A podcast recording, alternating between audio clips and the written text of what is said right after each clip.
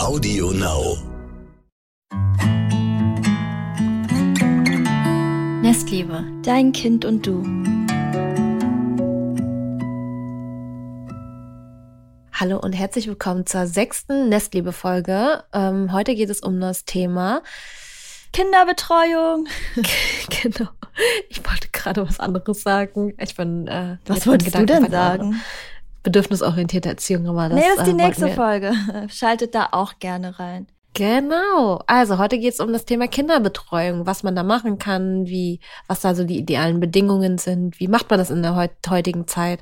Genau, darüber sprechen wir heute. Das war nämlich ein sehr angefragtes Thema. Super angefragt. Vor allem in Kombination mit, ähm, kann man Kinderbetreuung machen und gleichzeitig die Bindung stärken. Also ich glaube, dass viele Eltern da die Sorge haben, dass wenn sie ihr Kind irgendwo weggeben, dass die, dass es die Bindung drunter leidet, was ich auch verstehen kann, wenn ich mir so ein bisschen die Forschung da angucke. Können wir später Ja, noch was okay. dazu sagen. Wir können ja mal äh, einfach Bring mal. mal mit, bring mal mit die Forschung. Ja, mach ich gleich. Ich wollte dich aber Okay. erstmal generell mal fragen, weil, also ich habe ja jetzt keine Kinderbetreuung, für die Katzen Mhm. ein bisschen, aber nur wenn ich im Urlaub bin. Aber ja, wie organisierst du denn deine Kinderbetreuung? Ähm, okay, ich kann ja mal so ein Roundup machen. Ja. Ich hatte ähm, bis zum ersten Lebensjahr, also bis zum Milenas ersten Geburtstag, keine Kinderbetreuung. Aber ich habe schon gearbeitet. Also ich glaube, ich habe ähm, relativ schnell, ich habe glaube ich schon im Wochenbett, also Wochenbett geht ja eigentlich so sechs Wochen. Ich habe gleich schon seit nach zwei Wochen oder so angefangen, ähm, immer mehr zu arbeiten und ähm, habe mir da, also ich, ich war einfach, ich wollte das. Also es war jetzt nicht so, dass ich mich gezwungen gefühlt habe, ähm, irgendwie so wieder Meetings zu machen und so weiter. Aber ich empfand ähm, das alles so entspannt die erste Zeit, ist ja bei auch äh, jedem anders, ähm, dass ich das Gefühl habe, doch, ich möchte das jetzt äh, machen und ähm, ich möchte Milena, Milena war ja ein Tragebaby, ich hatte sie immer im Tragetuch, ich hatte sie überall hin mit, zu allen Meetings, allen Events und so weiter. Mm, Und äh, ab und zu kamst du mal, dann kam meine Mama mal, äh, unsere Mama mal. Und das war's. Ähm, deswegen hatten wir auch äh, relativ schnell so eine kleine Routine drin, dass ich auch immer wusste, okay, wenn Melina schläft, dann habe ich ähm, Videocalls oder Meetings gelegt. Und das hat eigentlich relativ gut geklappt bis zum ersten Lebensjahr und danach ging ja sowieso alles drunter und drüber.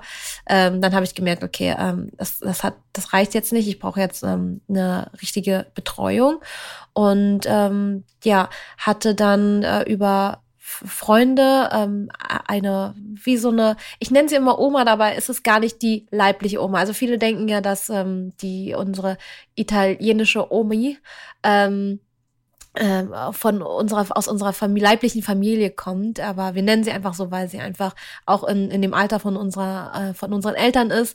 Und das ist einfach unsere Omi. Und die ist ähm, ganz ganz toll. Auch ähm, äh, fährt fast denselben Erziehungsstil wie wir, natürlich nicht eins zu eins und das ist auch okay und äh, genau dann äh, war sie da erstmal nur so ein paar Mal für ein paar Stunden die Woche. Und je älter Milena wurde, desto mehr war sie dann auch da, dass ich dann aber auch schnell wieder Vollzeit arbeiten konnte.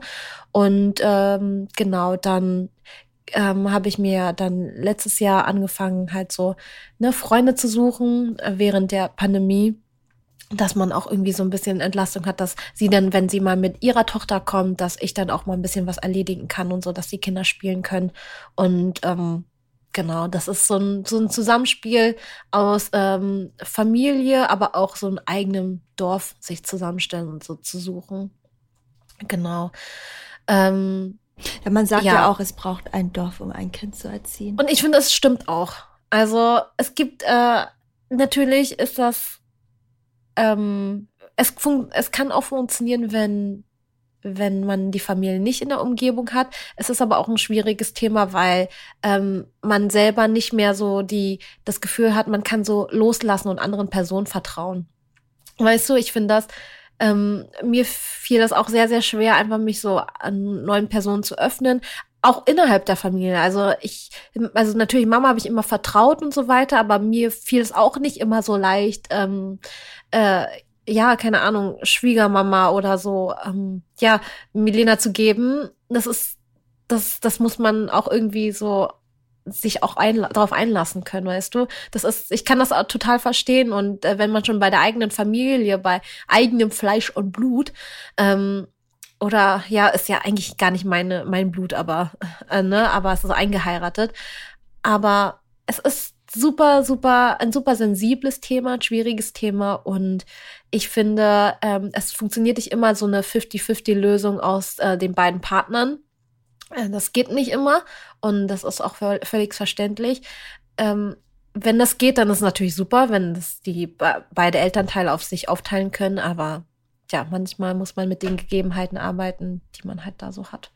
Ich finde es eh, also ich fand es richtig krass, wie schnell du mir eigentlich vertraut hast mit deinem Kind. Also ich weiß noch, dass, also ich hatte ja, also ich habe ja noch nie das ein erste Kind Event, das gehabt, erste Event. ja. Und du bist zu mir gekommen und warst so, okay, du bist jetzt äh, den Abend mit Melene alleine, okay? Ich so, okay, also ich hatte gar keine Zeit zu reagieren oder du meinst dann so, okay, wenn äh, ihre Windel voll ist, wechseln. Und ich war so, okay, habe ich dann noch nie gemacht, aber okay, gut. Oder du meinst dann auch so, okay, einschlafen, einfach ähm, das anziehen, das reinmachen ins Bett, das anmachen, hier ist die Flasche, schaffst du.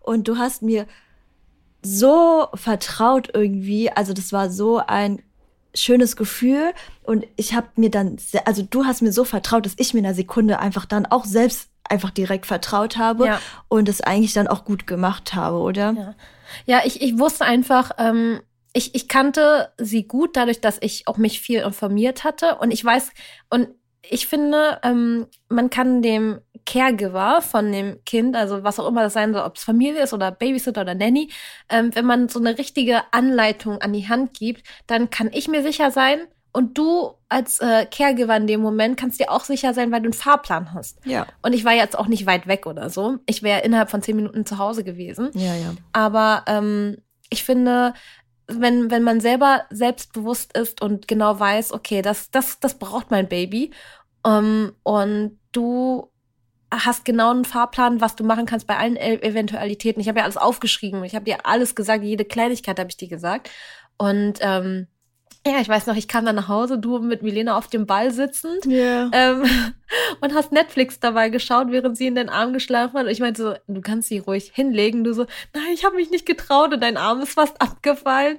Ähm, ja, ich wusste es einfach, dass es ähm, funktioniert. Und ich finde, wenn man das Vertrauen, das Kind spürt dieses Vertrauen gegenüber dem Caregiver. Und deswegen ähm, ist es auch so wichtig, dem äh, ja, zu, dieses Vertrauen zu vermitteln und auch auszustrahlen. Ja, ich meine, es ist bei Kinderbetreuung, glaube ich, auch generell wichtig, dass die Person, die das, die dein Kind betreuen soll, auch der Kindergarten, du musst dem auch vertrauen, dass es sich auf das Kind überträgt und das Kind versteht, dass es sicher dort ist. Genau. Und ich, ich hatte ja ganz lange eigentlich nach einer ähm, vietnamesischen äh, Babysitterin gesucht. Hab's, äh, hab leider keine gefunden, die so gepasst hätte.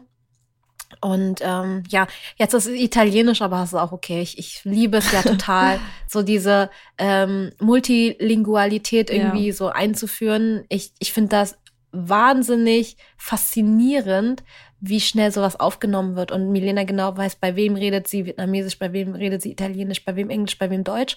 Und das ist, das ist so krass, wie sie das mühelos, wirklich, ohne dass man so Mühe reinstecken muss.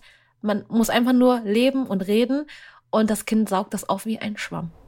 Das ist so krass, wie Kinder eigentlich ähm, vom Gehirn her eigentlich so eingeschränkt sind, aber gleichzeitig kannst du als Kind, das wirst du später zum Teil niemals nachholen können, Sprachen so gut aufsaugen und auch wie man Ja. die Wörter ausspricht in der anderen Sprache und alles, die können also wie Milena manchmal auch switcht zwischen Deutsch und dann Vietnamesisch und Italienisch, das, da denke ich mir nur so krass, dass du bist noch gar nicht richtig äh, so fertig, aber Ja. das, das kannst du dann irgendwie schon. Das, wo Erwachsene Schwierigkeiten haben. Also für als erwachsene Person ist es ja total schwer, eine neue Sprache zu lernen. Ich meine, man merkt ja schon allein an unserem, beziehungsweise jetzt nur noch meinem Nachnamen, wenn du Vietnamesisch nicht als Muttersprache hast, ist es für dich unmöglich, meinen Nachnamen richtig auszusprechen. Voll crazy.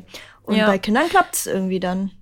Ja, das finde ich ein bisschen äh, schade, dass es äh, bei Milena irgendwie so ein bisschen untergeht, weil äh, Mit dem Vietnamesischen, Mama, ja, ja. weil Mama nicht so oft da, also schon, sie ist halt jeden Monat da, aber das ist halt so, das, das kannst du nicht aufholen, ne? Also Aber sie wird es äh, verstehen. Genau. Also, Genau. Also ja, das, das ist so das, äh, das eine, ne, vor, vor Kindergarten, so wie man so sein Betreuungssystem irgendwie aufbaut. Und ich finde, ähm, ja, wenn man die Möglichkeit hat und da irgendwie Leute findet, die da einem aushelfen können, das ist ja eigentlich mit das Wichtigste, um auch wieder arbeiten zu können. Wenn man nicht arbeitet, dann ähm, finde ich es trotzdem wichtig, irgendwie andere Mütterfreunde zu haben, wo man auch wirklich mal ähm, sagt, okay, die Kinder spielen gerade oder die Mutter beschäftigt gerade mit beiden Kindern, dass du auch mal so Dinge erledigen kannst wie ein Formular ausfüllen oder so, weißt du?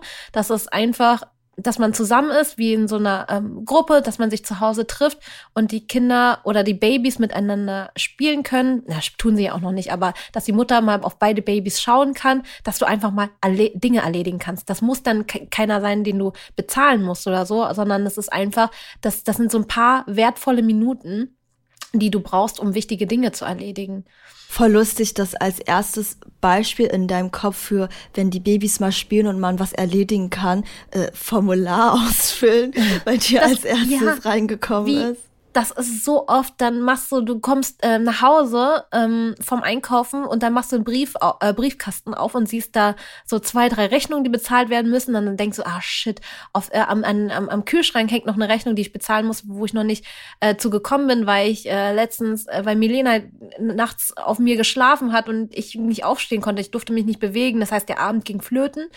Und ähm, das ist einfach so. Und dann ist das, hatte ich wirklich schon auch die Situation, ähm, Freunde, äh, Freunde, die mich besucht haben, ob es eine, auch Freunde, die keine Kinder haben, wenn mal eine Diana vorbeigekommen ist, ähm, früher, als sie noch in Köln gewohnt hat, oder ein Tara vorbeigekommen ist. Die sind vorbeigekommen, haben Milena gehalten und ich habe die Wäsche gemacht. Oder ja. ich habe, ähm, ähm, ja, und das ist so das, wofür ich, wofür ich immer versuche, ähm, mich einzusetzen und zu sagen, ladet gern eure Freunde ein, die dürfen dann nichts von euch erwarten, aber sie können das Baby gerne halten und du kannst ein bisschen was machen. Also natürlich ist auch nicht jedes Baby so offen, aber ich muss sagen, als Milena noch ganz, ganz klein war, Hauptsache äh, war es eher so, Hauptsache sie wurde gehalten. Also das ja. war äh, da, wo sie noch nicht erkannt hat, äh, wer gerade äh, wer sie in der Hand hat. Ja, wer wer ist. Ähm, ähm, dann war es so für 20 Minuten, halbe Stunde ging das total klar, dass jemand anderes sie gehalten hat oder sie getragen hat oder mal ein bisschen ja. hin und her geschaukelt hat. Also das muss ich echt sagen, dass ähm, bin ich froh drum, dass ich ähm, das konnte, weil das kann auch nicht jeder. Also ja, ich kann das, auch voll man, verstehen, dass das nicht jeder, genau. Man gibt ja Aber Kontrolle man, da auch ab und man muss viel Vertrauen um. Genau, man muss viel Vertrauen in die andere Person äh, haben und aber auch noch ähm, auch den die, die nicht Mut, aber auch mal zu sagen, okay, ich du, ich habe zwar gerade Besuch, aber ich darf das jetzt gerade. Ich, ich darf mir jetzt kurz mal die Zeit nehmen und ein paar Dinge erledigen, die erledigt werden müssen. Doch, das erfordert schon Mut, seine eigenen ja. Bedürfnisse so zu sehen und sich selbst für diese auch einzusetzen. Genau, und ich äh, kann auch immer wieder sagen, es fiel mir, ähm, das ist auch nicht etwas, was mir in die Wiege gelegt wurde. Das ist etwas, was ich ähm, mir erlernt habe und auch einsehen musste, dass ich das darf und auch mal ähm, machen kann. Aber ich kann es natürlich auch verstehen, ähm, dass man das nicht möchte. Und ähm, dann ist es halt so andere Prioritäten. Also ich finde es so. Halt auch jeder andere Prioritäten. Krass bei dir, das muss ich immer und immer wieder wiederholen, wie du dich verändert hast, seitdem du Mutter geworden bist, dass du einfach wirklich dir Sachen angeeignet hast, wo ich so von außen klar sehe, dass dir das wichtig ist, dir das anzueignen, weil du damit halt auch ein richtig gutes Vorbild bist, weil bevor du Mutter warst, weiß ich ganz genau, du konntest nie nach Hilfe fragen, nie. Nee. Also du konntest auch mhm. nie deine eigenen Bedürfnisse irgendwie nach vorne packen, was auch immer. Da warst du für mich auch immer wie so eine Blackbox. Also so, also ich konnte auch immer nie so erfühlen, wo du gerade Hilfe brauchst, weil du hast es so wenig kommuniziert, dass man gar kein Gefühl dafür hatte. Und seitdem du Mutter bist, sagst du ganz offen, ich brauche da Hilfe mal, kannst du mich da unterstützen. Mhm. Ähm, ich äh, kann dir gerade nicht so viel Aufmerksamkeit geben, weil ich muss das und das machen, aber ich würde mich total freuen, wenn du mir hier hilfst und dies und also du kannst es mittlerweile so gut einfordern, kommunizieren und äh, das finde ich sehr sehr gutes Vorbild. Ja, ich glaube, weil uns früher immer eingetrichtert wurde, dass ähm, du funktionieren musst. aber was ist denn dieses Funktionieren? Also ich finde das ähm, sehr toxisch irgendwie, ähm, das Gefühl zu haben, ich muss das alles alleine schaffen.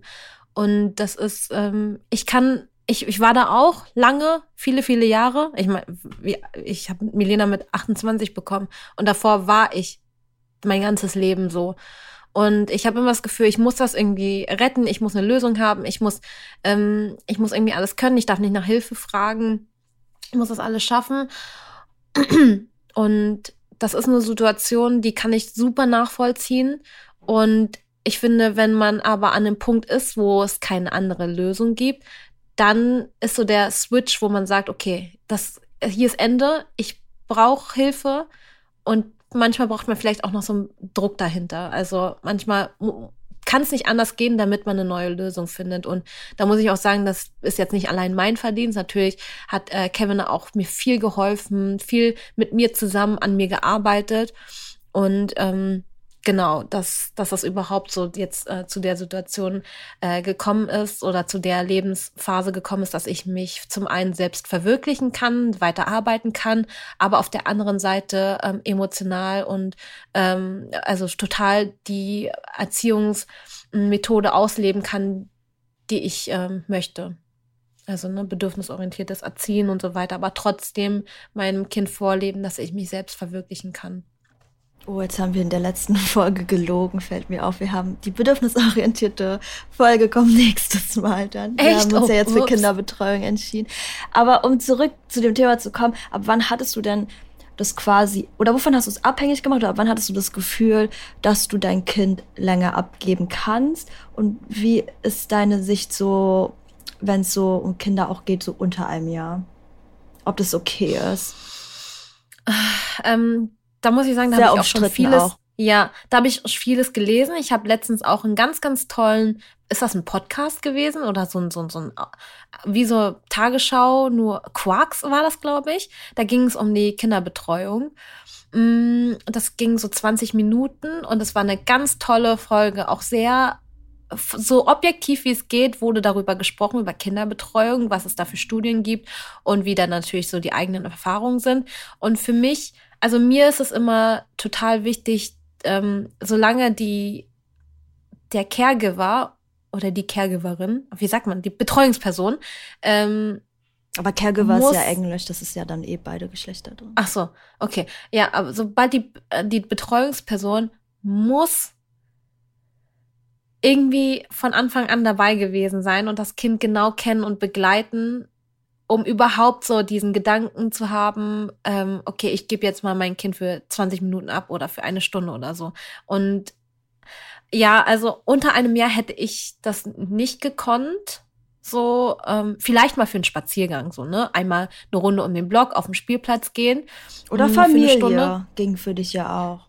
Ja, nee, wir, wir, wir reden jetzt mal nicht über Familie, sondern über, ähm, Externe. über, über externe.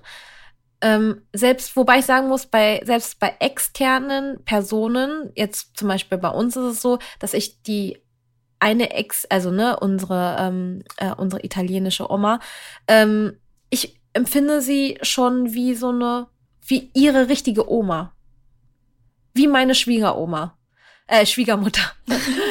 Schwiegeroma. wie meine äh, Schwiegermutter. Und ich finde, das, das, das, das ist ein Unterschied, ob du eine Person als Babysitterin siehst oder als quasi Schwiegermutter und damit auch Oma für das Kind.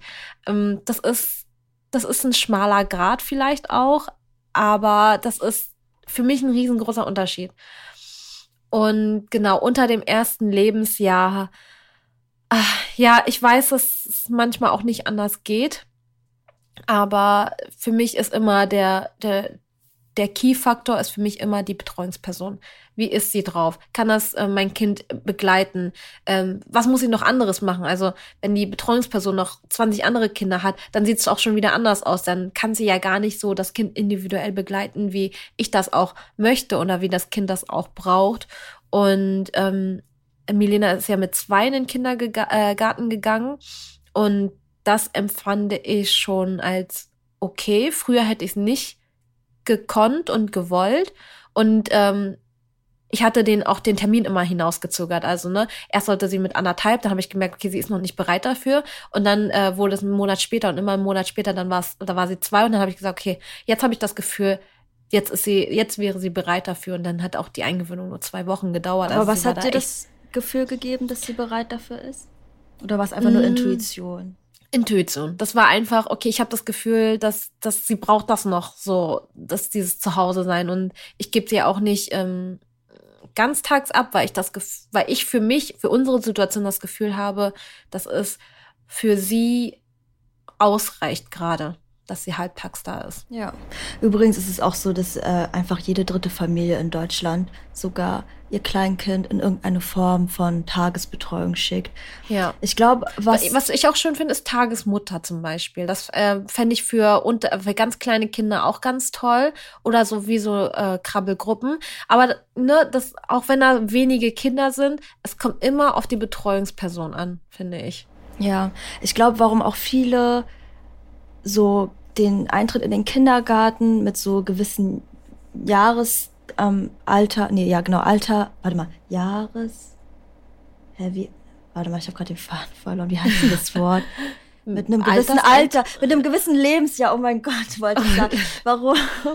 äh, ja, mit einem gewissen Lebensjahr verbinden. Also es gibt ja, es kursiert so ein bisschen dieses so, man sollte das Kind nicht unter drei Jahren, wenn man kann, ähm, mhm. nicht unter drei Jahren halt in den Kindergarten mhm. oder in eine Betreuung schicken. Das liegt mhm. daran, das habe ich mir jetzt auch mal genauer anguckt, weil ich mich auch irgendwann mal gefragt habe, woher kommt diese Zahl mit den drei Jahren? Und es liegt wohl daran, dass es ähm, Studien gibt, die halt zeigen, dass zwischen dem zweiten und dritten Lebensjahr quasi die Bindes, also die Bindungsentwicklung einen sehr großen Fortschritt macht, beziehungsweise sich sehr festigt. Und ähm, man kann den Eintritt des Kindergartens davon abhängig machen. Also der sollte, der ist ungünstig, wenn noch keine sichere Bindung vorhanden ist, also zwischen dem, zwischen deinem Kind und dir zum Beispiel. Aber mhm. sobald eine sichere Bindung sich aufgebaut hat, kann man halt das Kind schon in den Kindergarten schicken. Und mhm. weil eben zwischen dem zweiten und dritten Lebensjahr wissenschaftlich gesehen der ähm, Fortschritt sich am meisten, also die, die Bindung sich am meisten festigt, kam halt diese Zahl zustande. Aber man muss dazu halt auch sagen, dass trotzdem am Ende des Tages jedes Kind individuell ist. Also es kann auch früher oder später passieren. Und was ja. ich auch voll interessant finde, weil du das selbst auch eigentlich intuitiv schon gesagt hast, ist es auch alle Studien zu Kindergarten Zeit oder Tagesbetreuung immer betonen, dass ähm, wenn die Qualität der Tagesmutter oder des Kindergartens schlecht ist, dann hat es negative Auswirkungen mhm. auf das Kind. Aber generell, ähm, wenn man die Qualität vorher irgendwie sichern kann oder wenn man das ausgleichen oder kompensieren kann mit, dass man als Eltern dann extrem feinfühlig ist oder wenn die Qualität der Familie gut ist, also wenn das Kind, bevor es zum Kindergarten geht und nachdem es zum Kindergarten geht, trotzdem Eltern hat, die Oh, meine Waschmaschine ist fertig. Die, ähm, die singt jetzt total lang, aber ich glaube, man hört es gar nicht. Ähm, genau, Doch, also. Man hört das ja, okay. Also wenn quasi genau das kompensiert werden kann, also dass die Eltern, auch wenn sie das Kind halt wegschicken, wenn das Kind wieder da ist oder davor, dass sie trotzdem empathisch reagieren können, mhm. dann kann man das ähm, ja tatsächlich auch trotzdem kompensieren. kompensieren. Und ähm, ich glaube, was auch wichtig ist, was ich herausgelesen habe, ist, dass, es, dass das Kind das Gefühl braucht, dass wenn es in den Kindergarten geht oder zur Tagesmutter, zur Betreuung geht, dass es nicht das Gefühl hat, abgeschoben zu werden. Also zum Beispiel, dass man sowas sagt wie, du musst jetzt in den Kindergarten, weil Mama muss jetzt arbeiten, sondern dass es den Kindergarten oder die Betreuung als eine weitere Möglichkeit sieht oder empfindet, zu spielen, zu lernen, ähm, also machst du das auch manchmal, dass du so, also wie framest du quasi den Kindergarten oder die Tagesbetreuung? Ja, ähm, ich sehe das tatsächlich exakt so, wie du das auch siehst, dass es ähm, mega krass auf die Qualität der Betreuung äh, angeht, äh, ähm, äh, äh, ja, ähm, nee, abhängt, genau, ja. Äh, genau, abhängt, wie ähm, das Kind ähm, den Kindergarten empfindet und was für Auswirkungen und Folgen das haben kann für das Kind. Und alles andere kann man tatsächlich ganz gut kompensieren mit vor der Kindergartenzeit und nach dem Kindergarten. Also, so wenn man als Elternteil weiß, der Kindergarten ist schon anstrengend, das Kind muss den ganzen Tag kooperieren, es gibt feste Strukturen. Ähm, auch wenn es viel Spaß macht, ist das schon wie ein kleiner Arbeitstag für das, für das Kleinkind. Und Ich finde das ähm, super wichtig, dass ich morgens auch, ähm, ich meine, ich habe jetzt nur ein Kind, aber das ist ja so der Idealfall, dass ich morgens, wenn ich sie wecke, dass ich mich zu ihr lege, noch ein bisschen kuschel und einfach so ein bisschen den Bindungstank auffülle dass sie mit einem vollen Bindungstank voller Liebe und äh, voller Liebe und ja. Zuneigung ähm, zum Kindergarten geht und das als eine weiteren äh, Platz sieht, um sich zu entfalten, kreativ zu entfalten. Das der Kindergarten hat ja auch ein super äh, schönes Angebot, auch an Aktivitäten. Sie kann mit ihren Freunden da spielen und äh, blüht da auch richtig auf. Und dass ich aber auch nach dem Kindergarten, wenn ich sie abhole, dass ich mir da auch so die Zeit nehme, ähm, genau auf sie einzugehen, zu fragen, wie es war und auch so ein bisschen mit ihr zu kuscheln, um den Tank, der sich ja natürlich über den Kindergartenalltag so ein bisschen geleert hat, wieder aufzufüllen. Und ähm, ich nenne das immer so die 10 Minuten Mama-Zeit oder keine Ahnung, 10, 15 Minuten äh, manchmal geht die auch ein bisschen länger, wenn sie sich nicht los, wenn sie nicht loslassen kann. Äh, weil mein Arbeitsalltag geht ja weiter. Also ich hole sie dann halbtags ab und ich muss aber dann weiterarbeiten. Und ähm, trotzdem ist es mir wichtig, so diese Zeit nach dem Kindergarten zu nutzen und äh, mir da auch die Zeit zu nehmen. Und ich ja. merke auch, dass sie sich dann auch wieder leichter trennen lässt. Also dass sie dann auch weiter äh, bereit ist, ähm, nach, nachdem wir geruht haben, und äh, unseren Bindungstank aufgefüllt haben, dass sie dann auch wieder bereit ist, mit Anna dann loszugehen und, keine Ahnung, einkaufen zu gehen oder in den Park oder in den Spiel, auf den Spielplatz oder schwimmen zu gehen.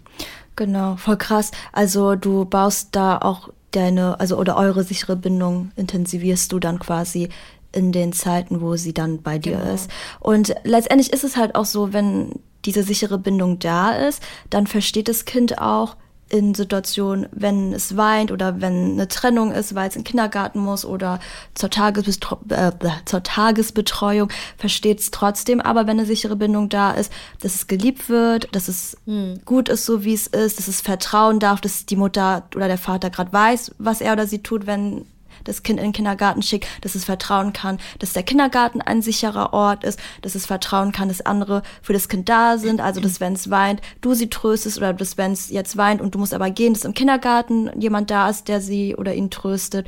Also das mhm. sind so alles so Anzeichen, dass wenn eine sichere Bindung da ist, dass das Kind, ähm, auch wenn es erstmal ähm, traurig ist, das aber handeln kann. Genau. Und ich kann aber auch, es ist natürlich nicht einfach, einen schönen, tollen Kindergarten zu finden. Ja. Ähm, ja, manchmal ist es. Also, ne, manchmal muss man auf das zurückgreifen, was in der Nähe ist. Und ich würde einfach überlegen und nachdenken und versuchen, dass ähm, auch also ob man vielleicht andere Optionen hat. Also wirklich, wenn der Kindergarten nicht die Qualität hat, die man selber haben möchte. Also ich habe auch eine Freundin gehabt, ähm, die hat ihr Kind auch wieder abgemeldet vom Kindergarten. Also sie hat gemerkt, dass die, ähm, obwohl das eigentlich ein toller Kindergarten war von Erzählungen her, hat sie gemerkt, dass das für ihre Tochter nicht das Richtige war. Und sie hat, äh, nachdem die Eingewöhnung nicht geklappt hat, auch das Kind wieder abgemeldet und gesagt, okay, ich möchte erst, ähm, äh, sie, die ziehen nämlich bald weg, ähm, erst mit drei in den Kindergarten.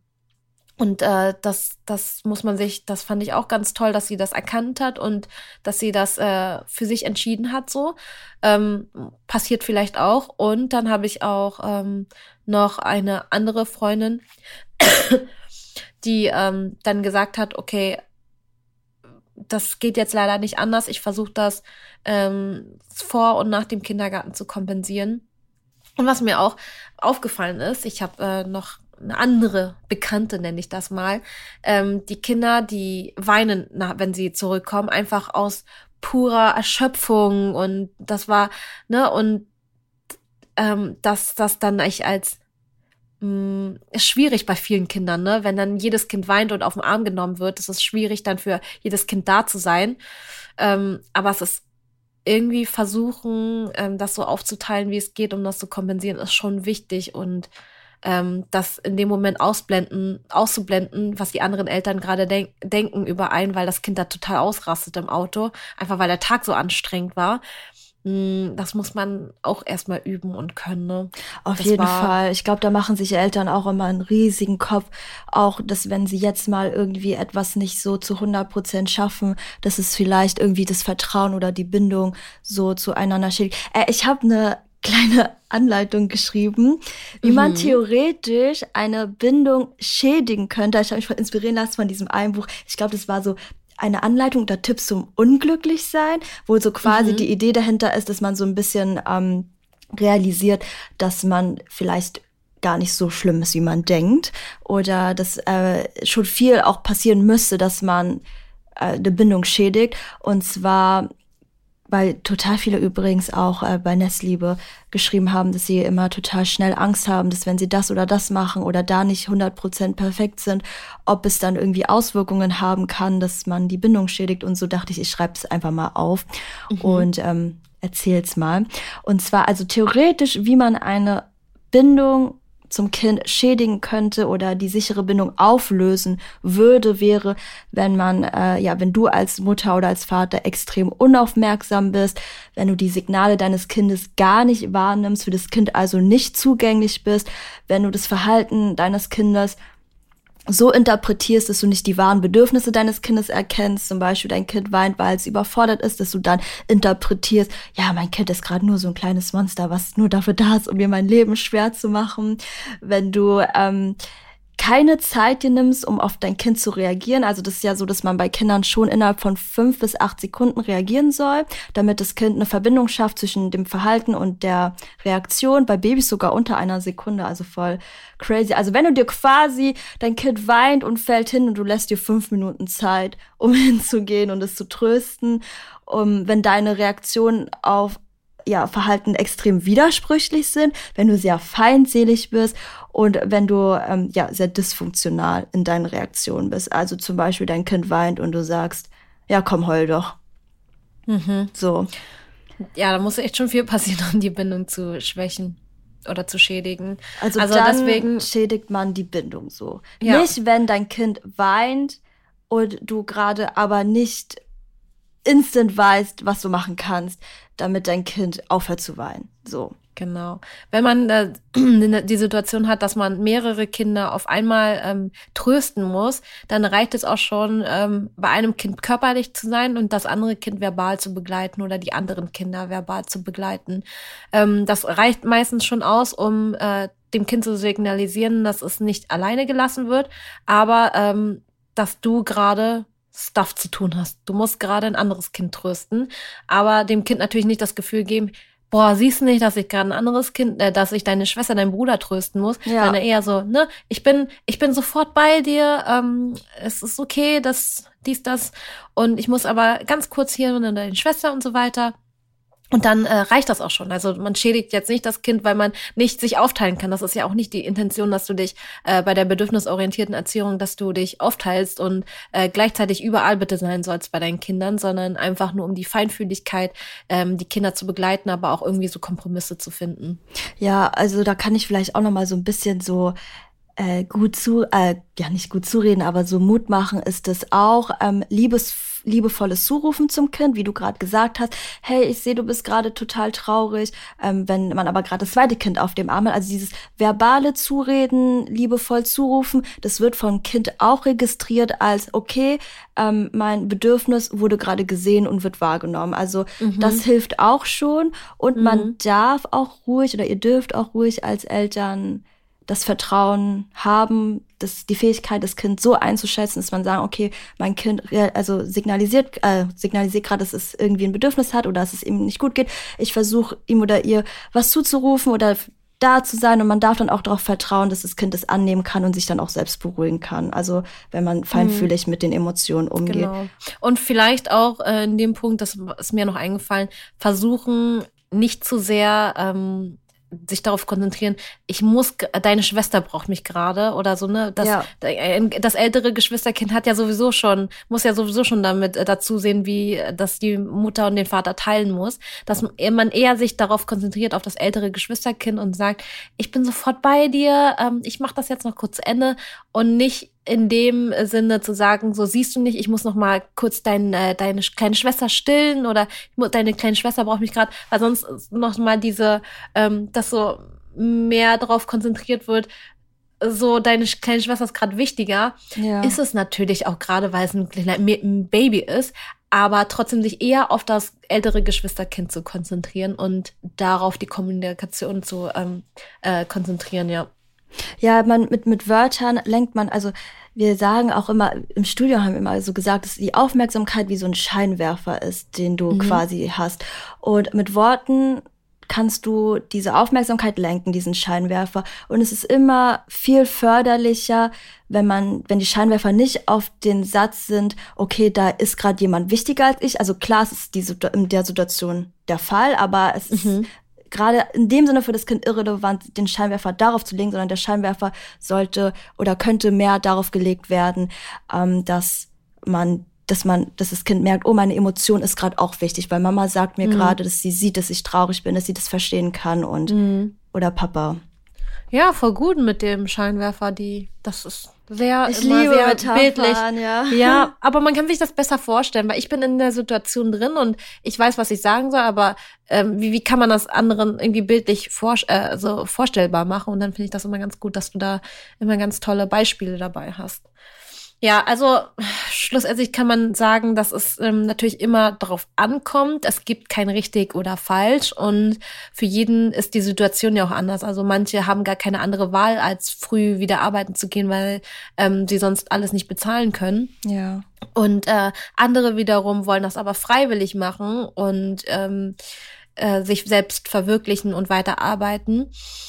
Und äh, ja, an, andere wiederum, die wollen einfach nur sich das zwischen ähm, Mama und Papa aufteilen oder Mama, also zwischen beiden äh, Partnern aufteilen. Und das, das reicht denen auch, ne? Und das, das passt ja dann auch. Also jede Situation ist anders. Und letztendlich kommt das auch bei den eigenen Eltern, bei den, ne, bei Mama und Papa, ähm, drauf an, wie, wie, wie die Qualität ist.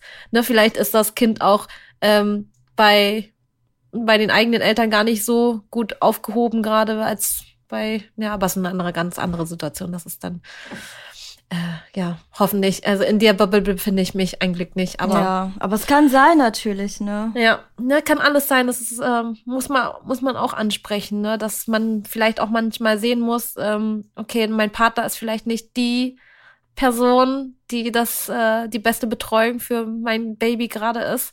Ähm, dann ist das, äh, eben mein Papa. Meine, Oder meine also im Optimalfall natürlich wäre es auch total schön, wenn man den Leuten, wo man sagt, oder den Eltern, den eigenen Eltern, wo man vielleicht denkt, so, irgendwie würde ich mein Kind da nicht gerne hinschicken, weil, ja, Punkt, Punkt. Das wäre aber eigentlich total schön, also vielleicht sind manche Eltern offen, dass man sich das traut, dann zu sagen, okay, gut, hier ist mein Kind, aber ich möchte gerne, wenn mein Kind weint, dass sie dann nicht so was sagt wie, jetzt hör mal auf zu weinen, es war überhaupt nicht schlimm gerade, sondern mhm. ich wünsche mir, dass ihr das macht. Also manche, El also man weiß auch immer nie, so vielleicht würden Leute einfach überraschen, dass wenn man ja. so ein bisschen was erklärt, ähm, vielleicht nehmen die das ja auch an.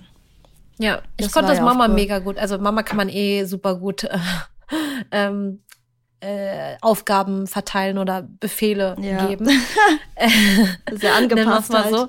Ja, und ähm, immer wenn ich sage, ja, ich möchte nicht, dass du es so und so machst, sondern machst so und so, ähm, dann macht sie das tatsächlich auch. Aber es ist auch nicht schlimm, wenn es nicht exakt derselbe genau. Ja. Also Kinder sind ja auch, äh, sie wissen auch genau, bei welcher Bindungsperson, ähm, wie die Bindungsperson erzieht oder wie die drauf ist.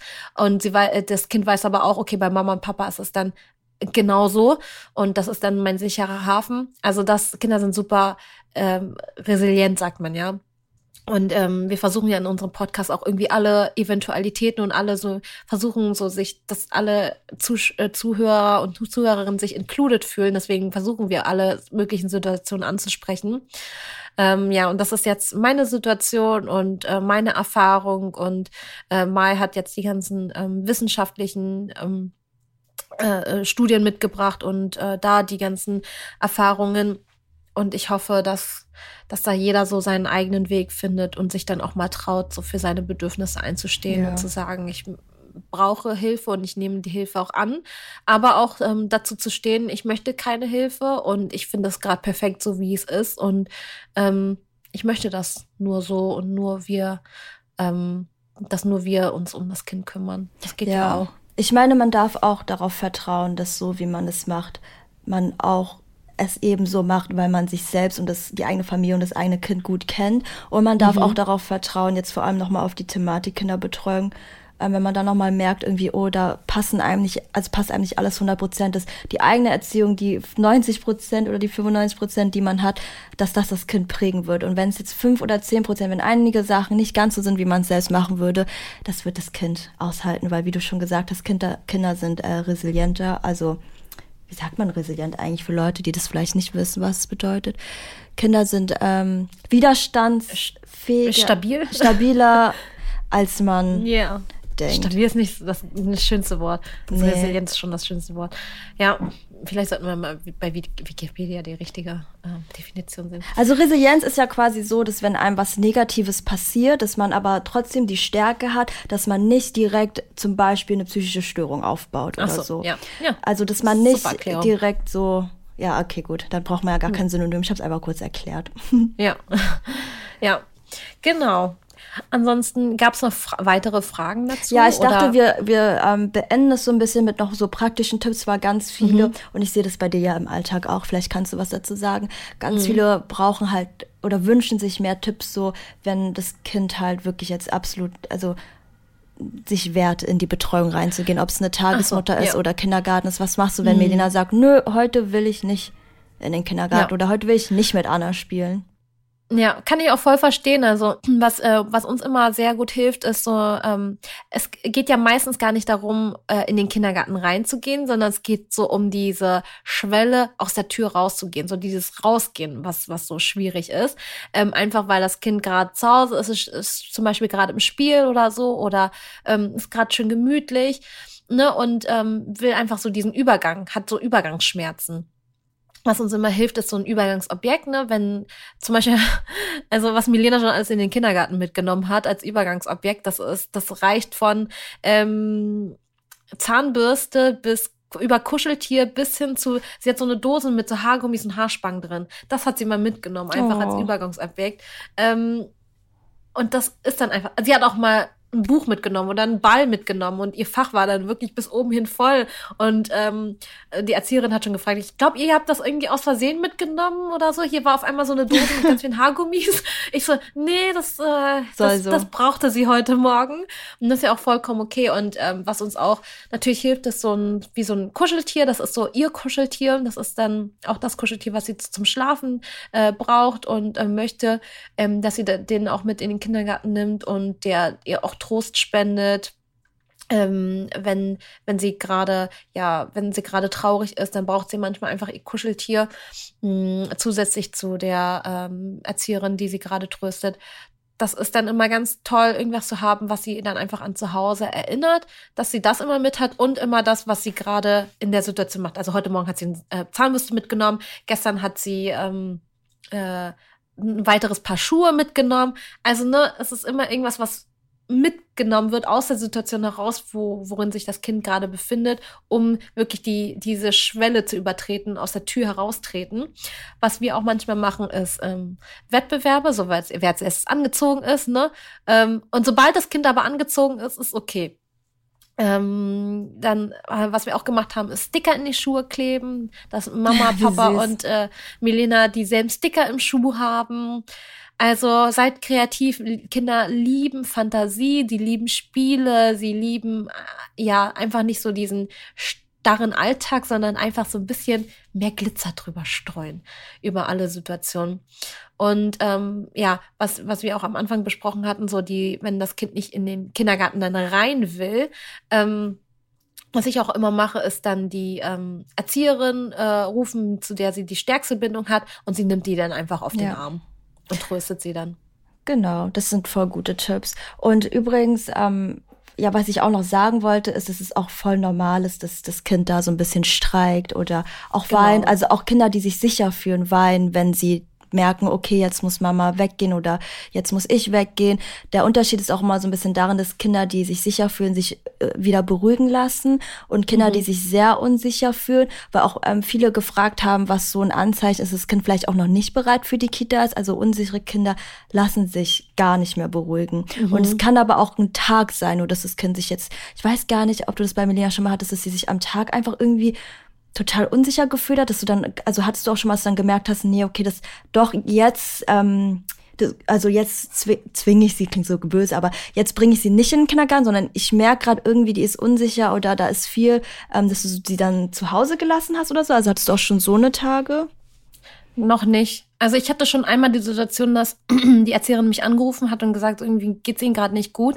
Ähm, und da war sie einfach, da hatte sie einfach einen super, super schlechten Tag. Dann habe ich sie abgeholt. Okay. Ähm, das war ist jetzt einmal passiert, aber ähm, also bis das hatten wir jetzt noch gar nicht. Also wir hatten natürlich, was ich auch schon oft gelesen habe, weswegen ich auch so selbstsicher bin, dass äh, Trennungsschmerz normal ist und ja. ist auch okay, es gehört dazu.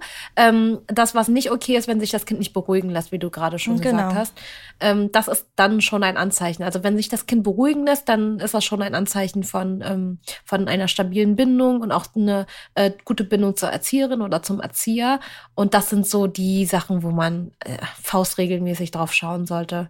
Aber ansonsten einfach so ein bisschen aufs Bauchgefühl hören, wenn man schon merkt, okay, das ist mir nix irgendwie, das, das, das, da fühle ich mich unwohl bei, dann heißt das vielleicht auch schon was.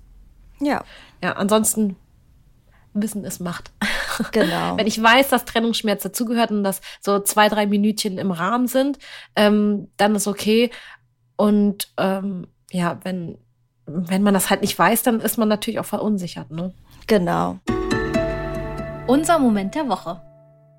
Und zwar, also es ist jetzt äh, mal was Positives auch. Also es fängt negativ an, wird dann positiv. Und zwar habe ich immer so diese, ja nicht Angewohnheit, aber so, wenn ich so große Meilensteine erreiche, zum Beispiel mein Abitur, mein Bachelor, mein Master jetzt, dass ich, äh, wenn ich so ein Ziel erreiche, dass ich mich danach immer sehr lost fühle. Und mhm. ich habe oft nicht ganz so verstanden, wieso ich mich dann so unwohl fühle und so. Und ich habe jetzt, oh, bei dir hat wieder geklingelt.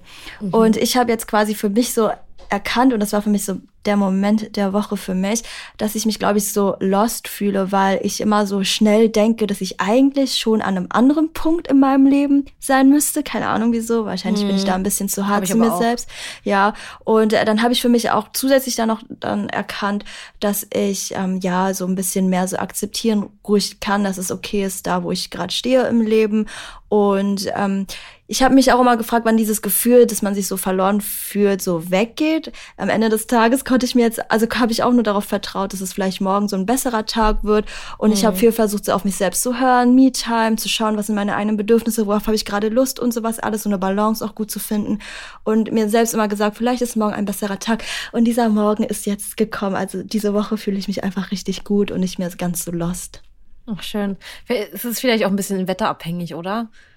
Hast das kann auf jeden Gefühl? Fall auch sein. Ja. Also ich habe das Gefühl immer, wenn es so düster ist, dass, dass es mir gar nicht gut geht. Und sobald die Sonne scheint, dann ist auch meine Mut total geabliftet.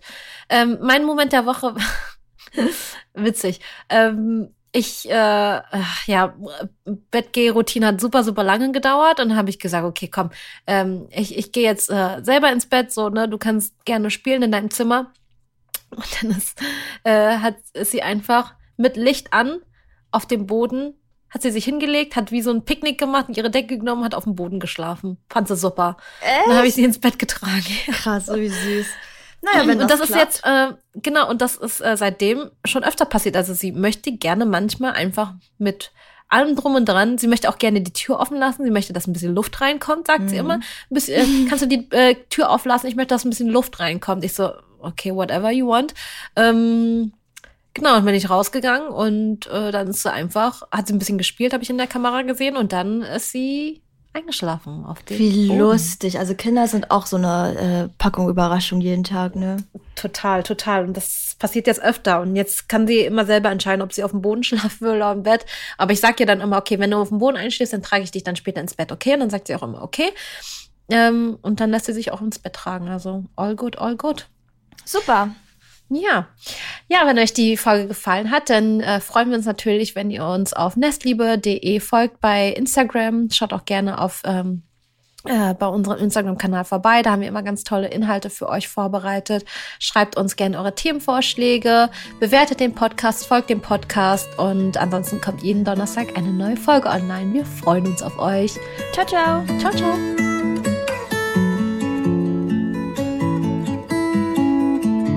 Nestliebe. Dein Kind und du. Audio Now.